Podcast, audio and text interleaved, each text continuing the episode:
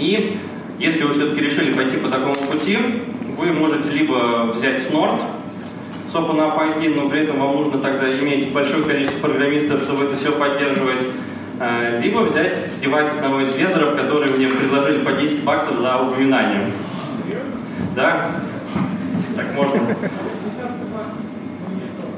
Да, я узнавал, так можно.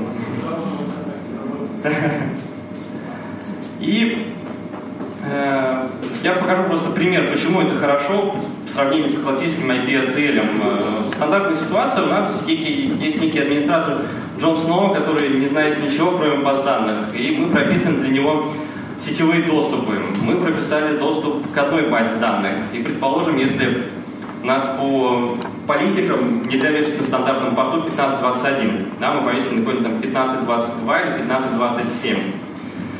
Повесили потом другую базу данных. Еще один доступ пропилили. Таких баз у нас уже 100. Мы сделали 100 разных доступов. Внезапно они хотят расширить свои сервисы, установить новую базу данных, сетапят доступа, у них нет, снова приходят к нам, пропишите нам доступ. Так происходит каждый раз. И в случае вот этих NGFV пресловутых мы всего лишь прописываем правило э, разрешить доступ к конкретному Джону Сноу по дебажным протоколам. То есть мы конкретно указываем, что вот именно пользователь Джон Сноу будет получать доступ до всех баз данных по протоколам Oracle DNS, MySQL и MSSQL. Это пишется вот именно в таком виде, как указано. Э, этим очень удобно управлять, удобно настраивать. И как же мы это делаем у себя? У нас стоит э, IBM железка в качестве э, фаервола. Дополнение, она умеет различные quest policy, и для идентификации пользователей, для идентификации пользователей выгружаются события, автоматически приходят события с AD, которые дают прозрачную связку пользователя на IP. А, для тех же пользователей, которые не в домене по какой-то причине, это либо пользователи Mac, либо некоторые любители Unix компьютеров в качестве workstationов, а, у них либо есть Kerberos Ticket, который автоматически также прозрачно идентифицируется, прозрачно связывается на IP-шник, либо у них есть веб-портал, на котором они просто вводят свои креды. И у нас в компании есть политика no house, no party. Если ты не можешь аутентифицироваться, у тебя нет никаких доступов ты даже не можешь не отправить ничего на принтер. А, для того, чтобы этим было всем удобно управлять, мы все политики, все правила мапим на адешные группы. То есть одна адешная группа, она соответствует одному правилу сетевого доступа. Это дает такие плюшки, как э, э, выдача нового доступа, то есть доступ выдается на уровне AD. Ты всего лишь добавляешь пользователя в нужную группу, и он получает необходимый доступ. Тебе не нужно ничего менять на девайсе. А если по какой-то причине э, у тебя не, необходимо произвести э, ресертификацию доступа, то есть проверить все доступы, которые есть на текущий момент у пользователя, ты просто выгружаешь его адешные группы и смотришь, какие доступы у пользователей есть. Ну и э, мы с коллегами очень любим Python, поэтому мы написали свою API, которое работает с этим железом, э, оно позволяет собирать все логи в одном месте. Зачем мы это делаем, почему это хорошо с нашей точки зрения, расскажу чуть позже.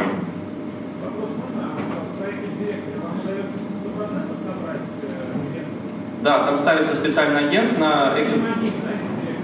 М? У нас несколько Active Directory серверов. Да, чуть меньше, но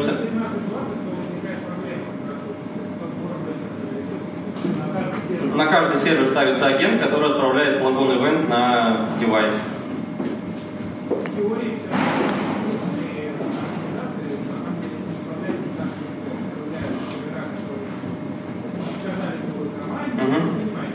Да, понимаю. Нет, я, я да, понимаю, что проблем может быть, но вот опять-таки вот такие пользователи, которые в домене, но вот по какой-то причине сессии нет, да, они иногда там раз в несколько месяцев видят страничку аутентификации, просто вводят там свой логин пас и получают сессию. А, и, собственно, написанное нами API, оно позволяет не просто собирать логи, оно также позволяет, позволяет э, анализировать правила ровно таким же образом, как делает этот девайс. То есть полностью проследить путь прохождения пакета и на каких точках из-за чего оно становится. Это дает нам такие преимущества, как э, любой пользователь, который заходит в портал, может посмотреть, какие доступы у него есть до конкретного хоста, какие конкретно протоколы, какие конкретно правила, за счет чего эти правила, за счет чего эти доступы осуществляются, какими в данном случае адешными группами это разрешается. И если по какой-то причине текущих доступов ему не хватает, она автоматически предложит, она пройдет дальше э, все правила, даже те, на которых оно не остановилось, и предложит новые группы, которые дадут дополнительный доступ до нужного хоста. Э, понятно, что это не решит всех проблем, то есть э, секретарша все равно будет писать, у меня не работает такой-то сайт, такой-то сервер, не указывая порт, application и IP-адрес, но это снимет скоп большинства, большинства айтишников, потому что они могут просто зайти на портал, вбить IP-адрес базы данных, посмотреть, что у, нее, у них разрешен только пинг до нее, если они хотят работать с Oracle TNS, им нужно попасть в такую-то группу. Потому что вы понимаете, большинство тикетов, которые приходят э, в отдел безопасников, это «дайте мне новый доступ». нам не нужно заново проверять, а что же за доступ, а почему него не пускает и как делать, чтобы пускало. Большинство айтишников на текущий момент пишут просто «А добавьте меня в такую-то группу, потому что мне нужно работать с базой данных. Жизнь становится немного проще. Ну и почему в статистике сила? Да, почему мы собираем логи, ведем статистику? А, первое – это создание пользовательского профиля. Как вы понимаете, все доступы, которые осуществились или не осуществились, то есть дропнулись, они записываются. А за счет этого мы можем для пользователя собрать его некий профиль. Это даст, во-первых, э, возможность посмотреть, какие дополнительные доступы нужно прописать для него. Если мы на стадии внедрения сделали пермиты end мы хотим дальше сделать гранулированные, гранулированные группы. И также дает отличную возможность в автоматическом режиме понять, что компьютер был взломан. Мы внезапно видим а, резкую аномалию. То есть секретарша у нас не ходила ни на какие базы данных, а тут мы увидели резкий скачок такого трафика, даже если он был дропнут. И вы знаете, что всегда возникает необходимость э, дать доступ прямо здесь и сейчас. Я думаю, если кто-нибудь работал в Enterprise, такие тикеты прибегали, что вот прямо здесь давайте мне доступ, вот я встаю при вас. И чтобы решить такую проблему, чтобы пользователям было немного легче жить, мы придумали emergency кнопку. За счет того, что у нас э, все доступы раздаются на уровне AD групп, всего лишь создано правило, которое разрешает э, весь доступ, но при этом тщательно его логирует. На уровне портала пользователь нажимает кнопку, он добавляется в эту группу, и чтобы пользователи лишний раз не кликали это каждый раз, каждые 10 минут, э, приходит report security team, которые лишний раз смотрят а, правильно ли пользователь нажал, зачем ему нужен был доступ.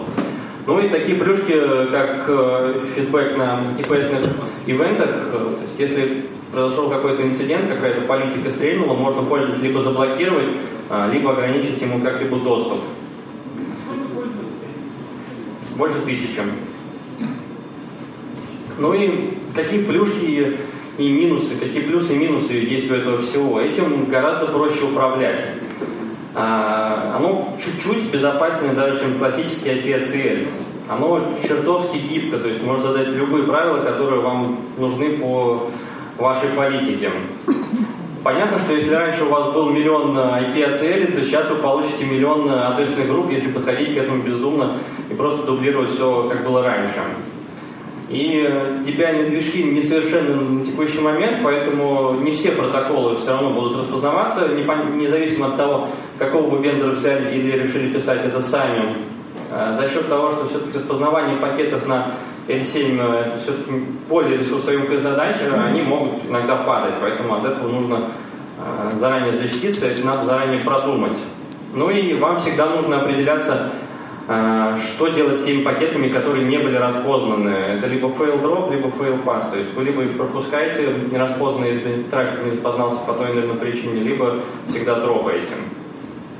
Ну и для того, чтобы все-таки снизить боль пользователя от перехода на такой девайс, потому что это всегда будет, вам понадобятся свои программисты, которые будут это все автоматизировать.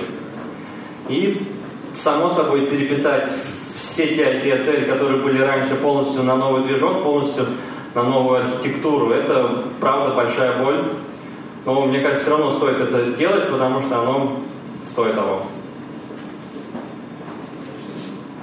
Спасибо всем. Вопросы?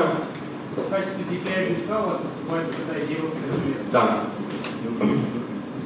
Скажите, пожалуйста, а если 50 человек работает на одном криминале с одним айтишником, у нас э, возможность что-то сделать в данном случае есть? Какой причине вообще у них один айпишник? То есть вот в данном случае мы больше говорим об офисной сети. Терминала один айтишник и 50 человек. Случай с идеалом ставится А. Не, ну они же логинятся, наверное, каждый, или они с одними и теми же user credentials работают? Но для фаервола они видятся под одним айтишником. Не-не, в том-то и дело. Они видятся под одним айдишником. Firewall, айдишник или айпишник? Айтишник, айтишник. Не Айпишник у них будет один. Важно, важно user credentials. То есть если firewall понимает, что залогинился другой человек, он, соответственно, пометит, что это другой Он даст новую сессию. То есть хоть 100 на одном айпишнике, но главное, чтобы они логинились там в Active Directory. В данном случае вот э, это, да, Там. критерий определения пользователя. Я просто ответил, что на самом деле ставится идеальный клиент, который разбрасывает все клиенты по разным порталам. Соответственно, когда они проходят через ПРМО, видите, какой портал шел там ваше И, соответственно, они будут через это ваше А Скажите, пожалуйста, может, не по теме вашего доклада, у вас кто апрувит доступ? Безопасники. Ну, То есть есть целиковый процесс, но безопасность в нем почти всегда принимает участие. А то вы говорите, Доступа. что вы ему раздаете по запросу. Но вы же его и апрувите. Да. Ну, то есть зависит от процесса, от того процесса, который есть в компании. Само собой, там всегда должно быть несколько точек согласования, несколько точек выдачи доступа. Да, это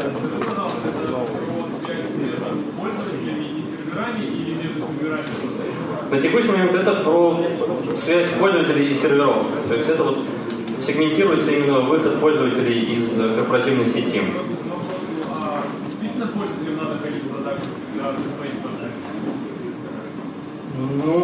надо ходить в продакшн сервера даже все равно.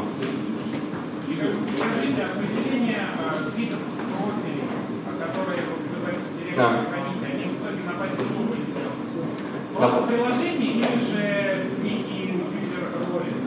Ну, то есть есть некое правило. То есть мы понимаем, что вот такой-то группе программистов нужен доступ до вот этой базы. Мы создаем отдельную AD-шную группу, прописываем для вот этой AD-шной группы доступ именно на, то есть правила на IPS, на фаерволе, и потом понимаем, что вот эта AD-шная группа дает такой-то доступ. То есть фактически вы управляете это практически на уровне индивидуального приложения для каждого индивидуального. Да, то есть некая дополнительная бизнес-логика накручивается. Понятно. Соответственно, у вас там. Да.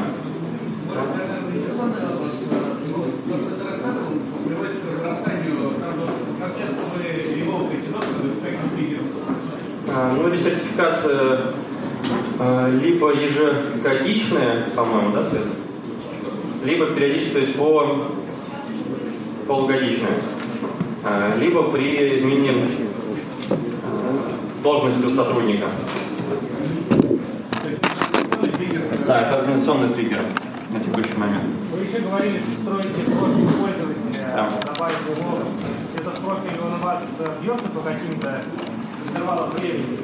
Например, профиль за сутки, за год? Ну, сейчас в среднем стараемся за месяц. То есть есть некая статистика вот эта накопленная, да, потому что за сутки ты все равно не на все базы ходишь, на все доступы, на все, на все сервера. Соответственно, некая статистика накапливается, то есть ты понимаешь, что сотрудник работает там год, то есть, в принципе, за вот этот год он примерно вот такие доступы осуществляет. Сама, сама статистика выглядит что-то вроде связки логин пользователя, адрес сервера и количество байт передано. Ну, то есть у нас пишется полностью вся статистика. Вот если какой-то доступ был осуществлен, он записывает, что вот такой-то пользователь пошел на такой-то айпишник с такого-то айпишника по такому-то протоколу. Это все собирается, потом Для выявления аномалий надо что-то Да, то сейчас пока на стадии разработки, то есть, ну, это реальность, это, это можно сделать, здесь, в принципе, нет никакого rocket science.